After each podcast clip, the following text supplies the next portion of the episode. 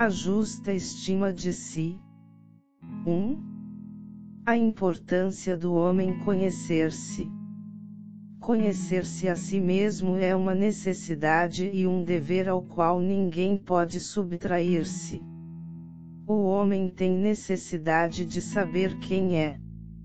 Não pode viver, se não descobre que sentido tem sua vida. Arrisca-se a ser infeliz, se não reconhecer sua dignidade, Amarás o Senhor teu Deus Amadeus Ensine página 8 Edições Paulinas Nesta busca de conhecer a si mesmo o homem pode ter um conhecimento errado sobre si mesmo o que poderá levá-lo a sofrer de muita pouca autoestima, que gera a insegurança. Vivemos em um mundo que incentiva a reivindicação do homem para ser autoridade absoluta de conduzir a própria vida, de viver independente de Deus. É exatamente por sermos homens e religiosos autênticos que precisamos ter uma confiança fundamental em nós mesmos, pois aquele que se sente incapaz não pode pensar em conduzir sua vida de forma verdadeira e corajosa. Nem muito menos pode pensar em perder-se, como lhe convida o Evangelho.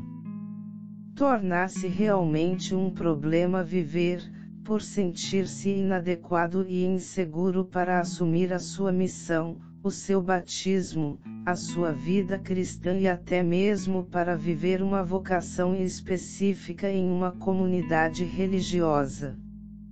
É uma necessidade fundamental para o homem ter um conceito correto e real de si próprio, pois somente aquele que descobre aonde está o seu verdadeiro valor, permite uma aceitação serena de si mesmo e de suas limitações que lhe proporcionará a segurança necessária para viver a sua vida segundo a vontade de Deus. É absolutamente indispensável uma autoimagem verdadeira para que seja substancialmente positiva e sólida, principalmente para aqueles que desejam anunciar a mensagem de fé em Deus e no próprio homem, para aqueles que desejam ser autênticas testemunhas de Deus. 2. Níveis que o homem pode se identificar. 2.1 Nível corporal 2.2 Nível psíquico, homem psíquico 2.3 Nível ontológico, homem espiritual. 2.1 Nível corporal. O nível corporal é a primeira possibilidade teórica de autoidentidade. Este é o nível mais elementar de autoidentificação. É o nível em que a pessoa se identifica pelo seu corpo o conceito de si mesmo permanece limitado, total ou parcialmente porque dá excessiva importância às precisas habilidades físicas e qualidades estéticas, isto é, a pessoa que se identifica neste nível acha que seu valor como pessoa está no corpo. Em consequência disto, a pessoa, tem uma preocupação exagerada para manter o corpo sadio, bonito, forte, juvenil, o que a leva a ter uma excessiva preocupação com algum defeito estético, por uma possível doença ou por uma fraqueza orgânica progressível e inevitável. Tem um excessivo cuidado com a aparência, quanto ao vestir e quanto às presumidas qualidades estéticas, contempla a própria beleza. Tem uma preocupação ingênua e, às vezes, até ridícula, de querer esconder os sinais de envelhecimento. Tem um cuidado exagerado com a própria saúde, hipocondríaca rejeita ou não aceita tudo o que pode prejudicar a saúde, a beleza e a jovialidade, não aceitam a doença e não sabem envelhecer. tem dificuldade de perder-se pelo reino de Deus, de fazer penitência, jejum, de abandonar-se.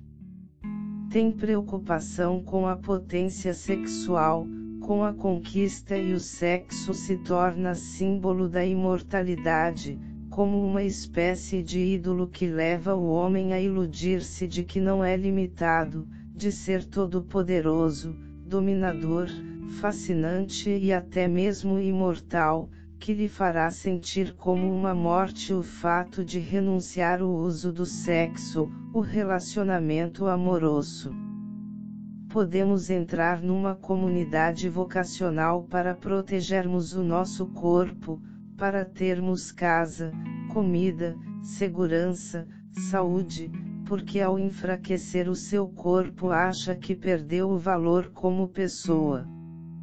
Quem se identifica em nível corpóreo não conseguirá manter o matrimônio eternamente como nos pede o Evangelho, porque não suportará conviver com o outro ao se tornar gordo, magro, velho, barrigudo, desdentado, doente, como também se sentirá muito inseguro no relacionamento quando se sentir perdendo a jovialidade.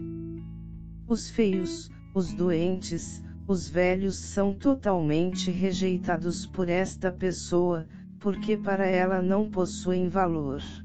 O namoro será baseado na beleza, na sensualidade.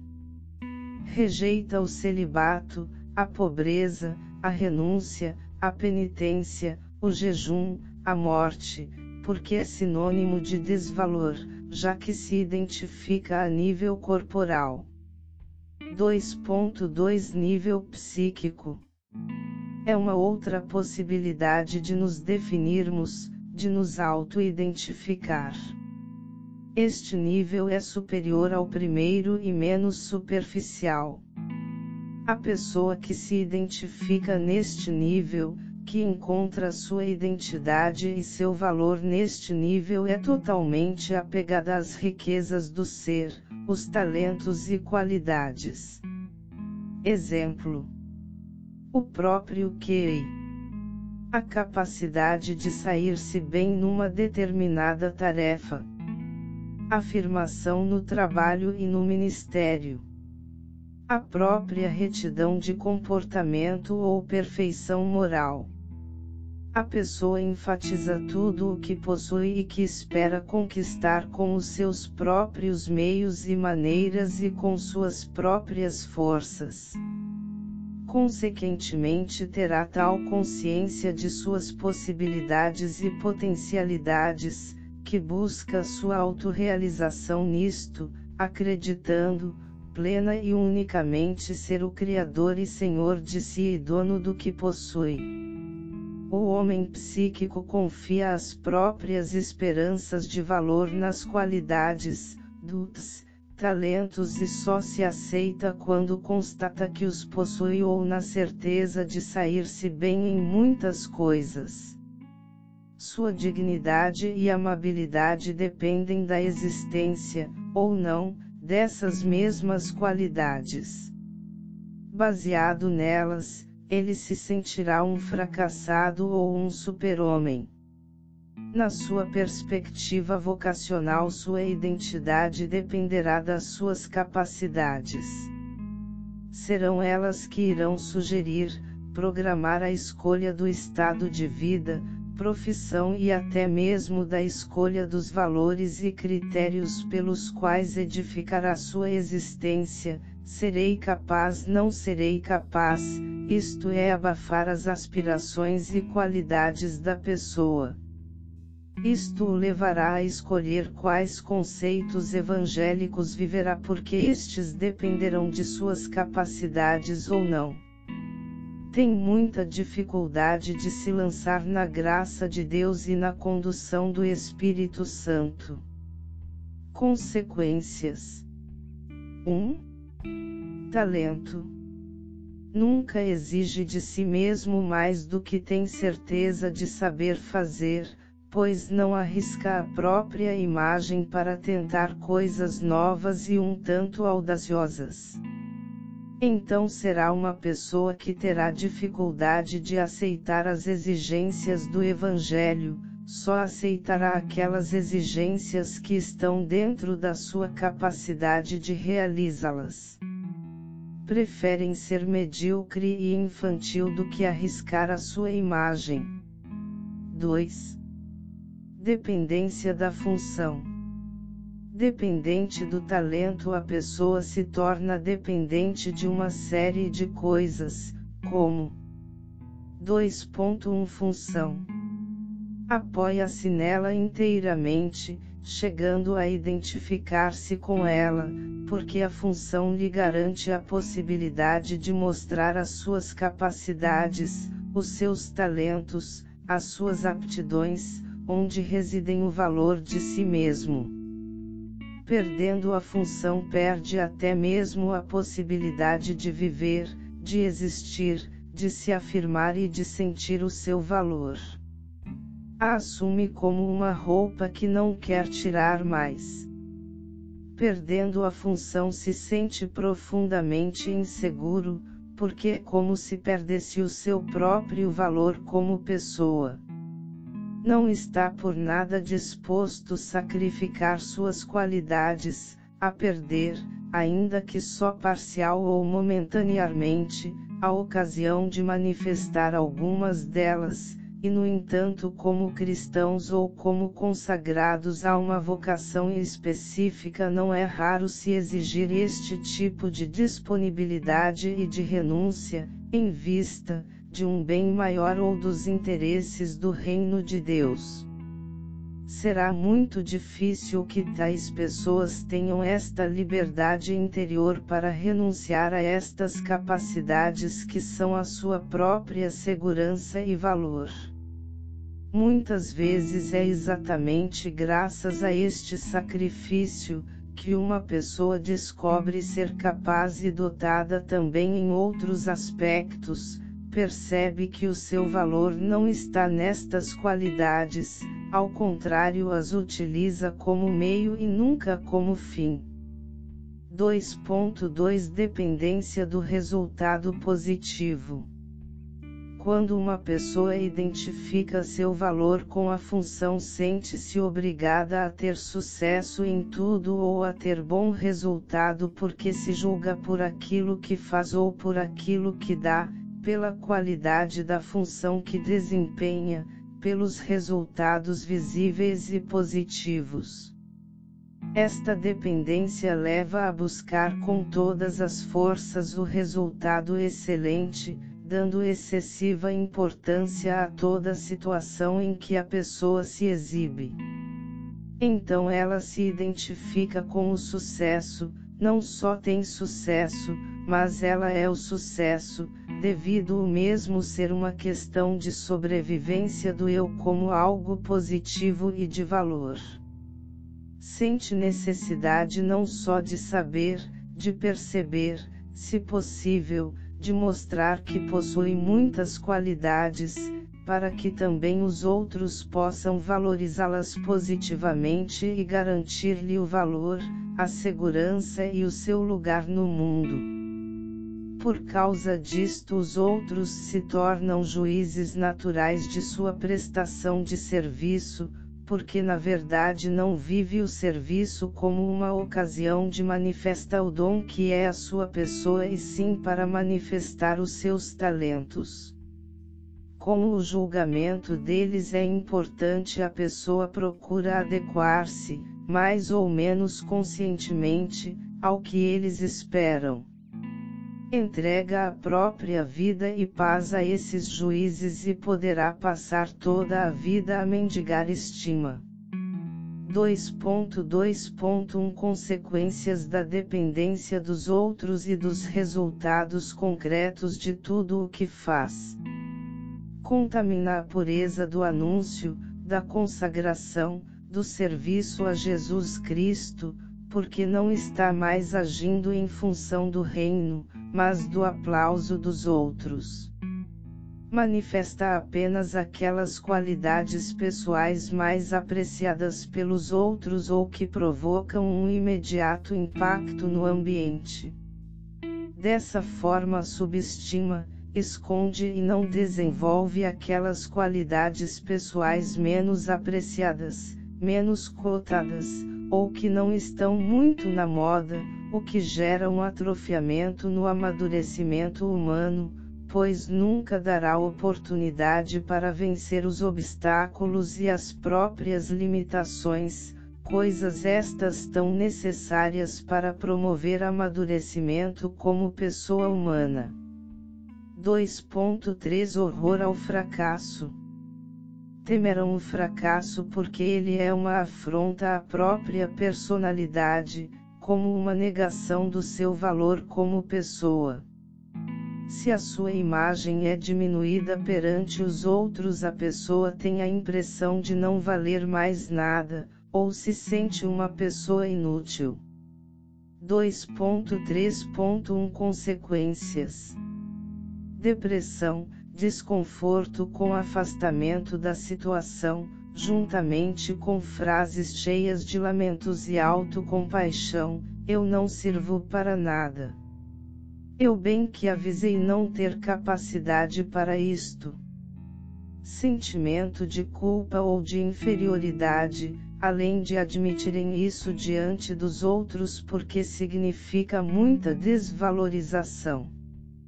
Sobrevém a raiva cólera súbita, agredindo a situação com palavras cheias de orgulho, de autoafirmação ou descarrega a culpa em cima dos outros. Neste nível é proibido errar. 2.4 Não aceitação do pecado. Esta consequência se refere mais diretamente à vida espiritual, é a incapacidade de admitir e de aceitar com serenidade o próprio pecado, porque também isso é tido como um fracasso ou como uma negação do valor da pessoa. A santidade é tida sobretudo como uma conquista pessoal, fruto de penosos atos de virtudes e de meritórios esforços da vontade, como se fosse possível alguém santificar-se com suas próprias forças ou como se a santidade fosse um bem exclusivamente pessoal, um embelezar o rosto que nos faz parecer melhores do que os outros e não um dom de Deus para o bem de todos. A experiência cotidiana do pecado desmente essa pretensão, torna-se frustradora e desperta na pessoa um estranho sentimento de culpa que não é o perfeito arrependimento por ter ofendido a Deus, mas a desilusão, raiva de descobrir-se imperfeito, fraco, limitado, capaz de tanto atos e sentimentos que não são nobres. Reconhecer isto é humilhante demais. 2.4.1 Consequências Em vez de buscar a perfeição colaborando com a graça de Deus, a pessoa busca avidamente ser perfeccionista, o que gera escrúpulos e rigidez de comportamento, ilusões e depressões. Presunção e ousadia de não ter pecados ou de ter apenas alguma pequena imperfeição, tão pequena que não chega a provocar crises e permite que a pessoa continue se julgando melhor que os outros porque os julga pobres pecadores. Perda ou deformação da própria consciência de pecado impede que a pessoa sinta necessidade da misericórdia dos homens, e muito menos, da de Deus. Impedindo a experiência do perdão de Deus. 2.5 Complexo de inferioridade. Enquanto isso, nasce e cresce dentro da pessoa uma perigosa sensação de desvalorização pessoal que poderá tornar-se um verdadeiro e real sentimento de inferioridade, totalmente diferente da virtude da humildade e do reconhecimento da própria pequenez. O sentimento de inferioridade leva a pessoa a se fechar em si mesma por não compreender e perceber aonde se fundamenta o seu valor como pessoa. será alguém que não consegue ter a exata estima de si e nem muito menos amará a Deus e aos seus irmãos. Este sentimento gera insegurança, amargura, tristeza, raiva de si e dos outros, inclusive de Deus, ciúmes, inveja, desejos de complicar a vida dos outros, competição ou ao contrário, profunda paralisação. 3. Nível ontológico. Ter consciência de possuir um corpo saudável, jovial e muitas qualidades é muito importante, mas não é suficiente para dar ao homem o sentido adequado do próprio eu, um sentido substancial e estavelmente positivo da própria identidade, o valor do ser como pessoa. Para isso é preciso descer a um nível mais profundo, é preciso saber para quem e por que, de que maneira e por quais objetivos, usar o corpo e os talentos e qualidades. O nível ontológico nos define por aquilo que somos e por aquilo que somos chamados a ser. Não é mais simplesmente aquilo que possuímos, corpo e capacidades, que irá decidir o nosso valor como pessoa, mas o que somos no mais profundo de nossa identidade como seres humanos, como cristãos, como batizados, justificados, filhos de Deus e como pessoas consagradas. É uma estima positiva, é um valor que ninguém pode tirar. Portanto, a pessoa que se identifica a nível ontológico vive de forma diferente, como pessoa livre daquilo que antes buscava ansiosamente para provar o seu valor. Toda riqueza do nível corporal e psíquico é interpretada e administrada dando-lhe um significado totalmente novo. Metacorporal, além do corpo. Nível ontológico. Metapsíquico, além do psíquico. 3.1 Metacorporal o nível corporal é reassumido pela dimensão ontológica e totalmente reinterpretado, além do corpóreo, que não coloca seu valor na dependência do corpo. Vê a realidade do próprio corpo como a fonte única e particularmente positiva de valor pessoal, mas sim como objeto e lugar de doação renuncia até a posse de sua vida física e coloca suas qualidades físicas a serviço do valor interior que descobriu como pessoa. O corpo está a serviço do seu ser como pessoa e não mais como um fim em si mesmo. O corpo é importante porque é um meio para manifestar a sua identidade de pessoa, a sua imagem e semelhança de Deus é um instrumento importante para realizar o dom que é como pessoa. Sem ele a pessoa não poderia ser um dom. Como já vimos, o corpo ajuda a pessoa a locomover-se, tomar posse de coisas, cuidar delas, construir outras, escolher e amar, comunicar-se, realizar trabalhos a pessoa que se identifica a nível ontológico. Já não se preocupa tanto consigo mesma, com a saúde, com seu descanso, com sua beleza, com sua jovialidade e exuberância, com sua aparência, com seu próprio prazer, com a sua própria vida, e com tudo o que isto pode lhe proporcionar.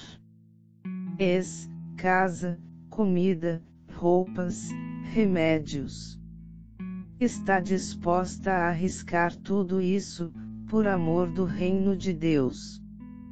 Vive cada dia com simplicidade e perseverança, a coragem do martírio, do comprometimento e multiplica as forças, tornando a vida um dom maravilhoso a serviço de Deus e dos outros ver o próprio corpo e o dos outros como um dom e não como propriedade exclusiva sua, para o seu próprio prazer, para o seu próprio uso.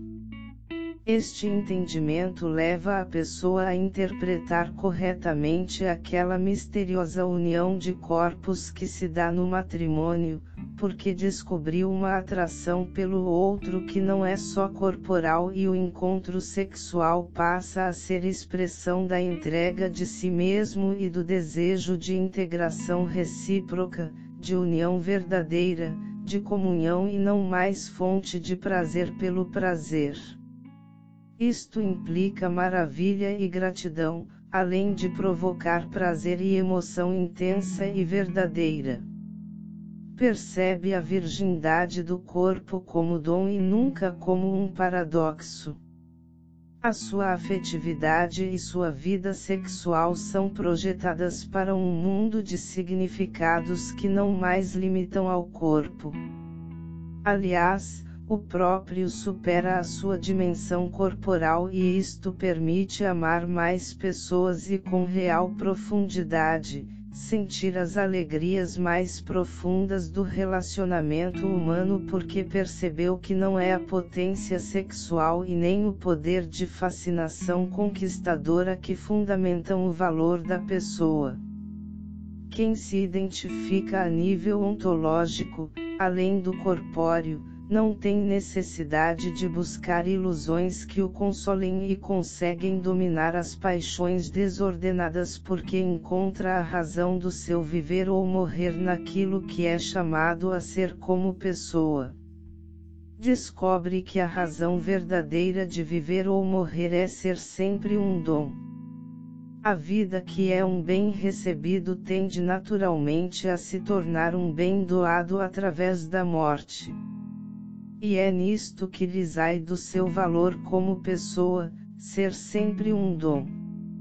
Dessa forma vê o enfraquecimento físico, a velhice, a doença, a fraqueza, as limitações e a morte não como um acontecimento negativo por excelência, sinistro, temido e suportado, maldito e rejeitado e sim como a lógica consequência de uma vida vivida plenamente, sem mesquinharias e sem economia de energias, sem temores pagãos de vier menos, e sem a pretensão irreal do próprio bem-estar, amarás o Senhor teu Deus Amadeus Ensine página 49 edições Paulinas compreendeu que a morte é a oferta suprema de uma vida que se tornou, paulatinamente, dom para os outros e que não tem o poder de destruir o seu valor pessoal porque este ultrapassa a própria morte.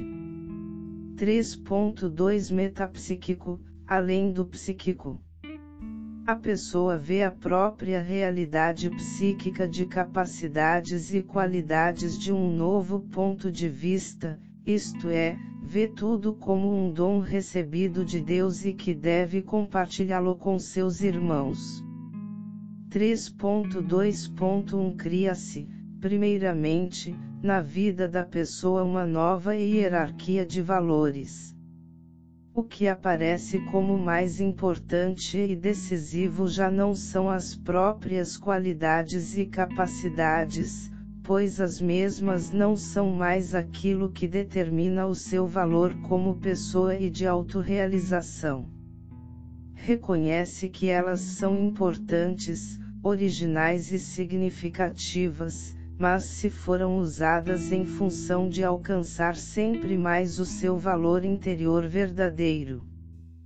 Compreende que essas qualidades são danos e caras mas para a edificação do reino de Deus ou estão a serviço do carisma vocacional, são um meio e não um fim para se viver melhor a própria identidade vocacional.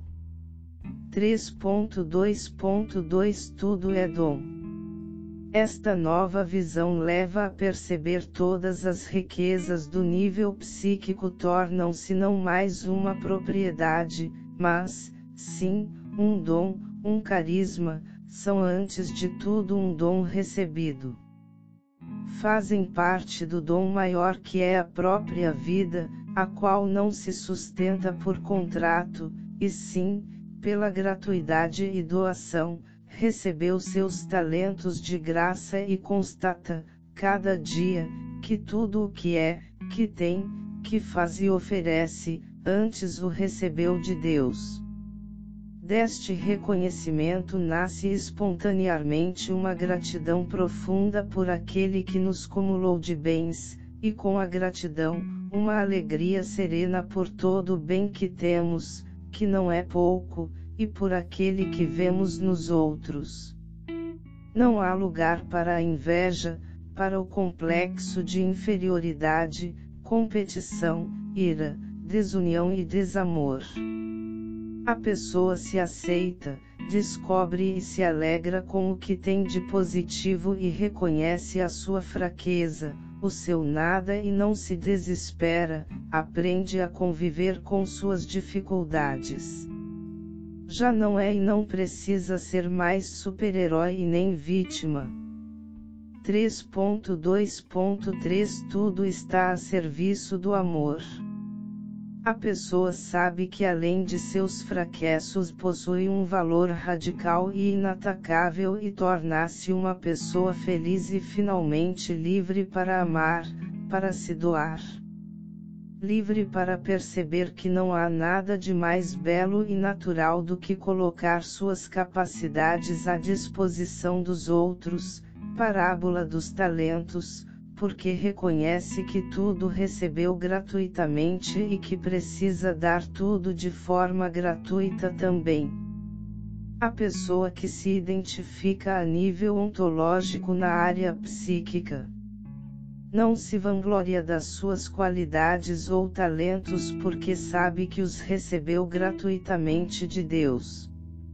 Reconhece que tudo o que tem não é propriedade sua, por isto não o usa para a realização dos seus próprios interesses e projetos pessoais, não se sente dono e administra tudo segundo a vontade de Deus.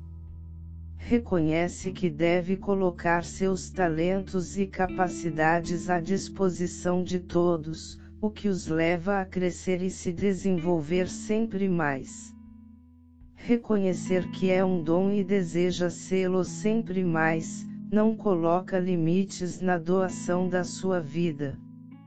Aquele que se doa torna-se servo porque há uma profunda relação entre ser dom e ser servo. O que é ser servo? É doar-se aos outros de acordo com os critérios e projetos de Deus e não pelos nossos próprios interesses é amar verdadeiramente o outro em vez de desfrutar, de usar o outro. É não retomar aquilo que já foi dado a Deus.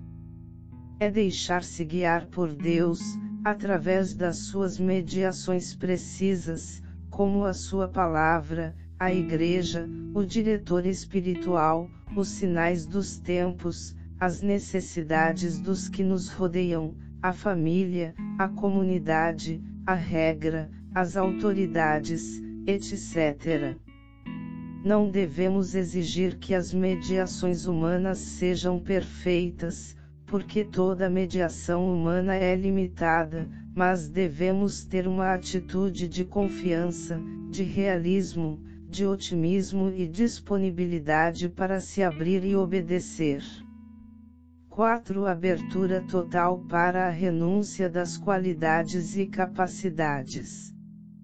Deus pode chegar a exigir de nós estas capacidades e qualidades em vista de um bem maior, exatamente, exatamente estas que sentimos que são nossas, que são parte de nós mesmos, principalmente quando as adquirimos com sacrifícios e fomos bem-sucedidos por causa delas. Exemplo: deixar um ministério que temos total unção e bom desempenho, uma atividade que sabemos fazer sem dificuldades, ou um lugar, ou ainda, um cargo que nos dão oportunidade de manifestar nossos talentos. Somente a pessoa que se identifica a nível ontológico terá a capacidade de fazer esta renúncia que parece um paradoxo sem desespero porque seu valor está fundamentado no seu ser como pessoa e não nas suas qualidades e talentos. Ao contrário, esta renúncia revela exatamente aonde está o seu valor verdadeiro. 5 Dar muitos frutos, JO 15.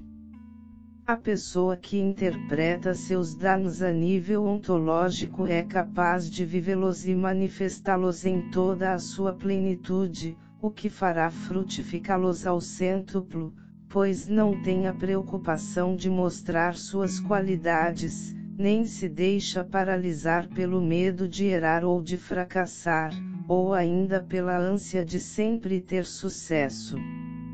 Será uma pessoa que não enterrará seus talentos e qualidades, ao contrário, fá-los a render ao máximo porque deseja manifestá-los somente por querer dar tudo de si, por querer manifestar o dom que é para todos.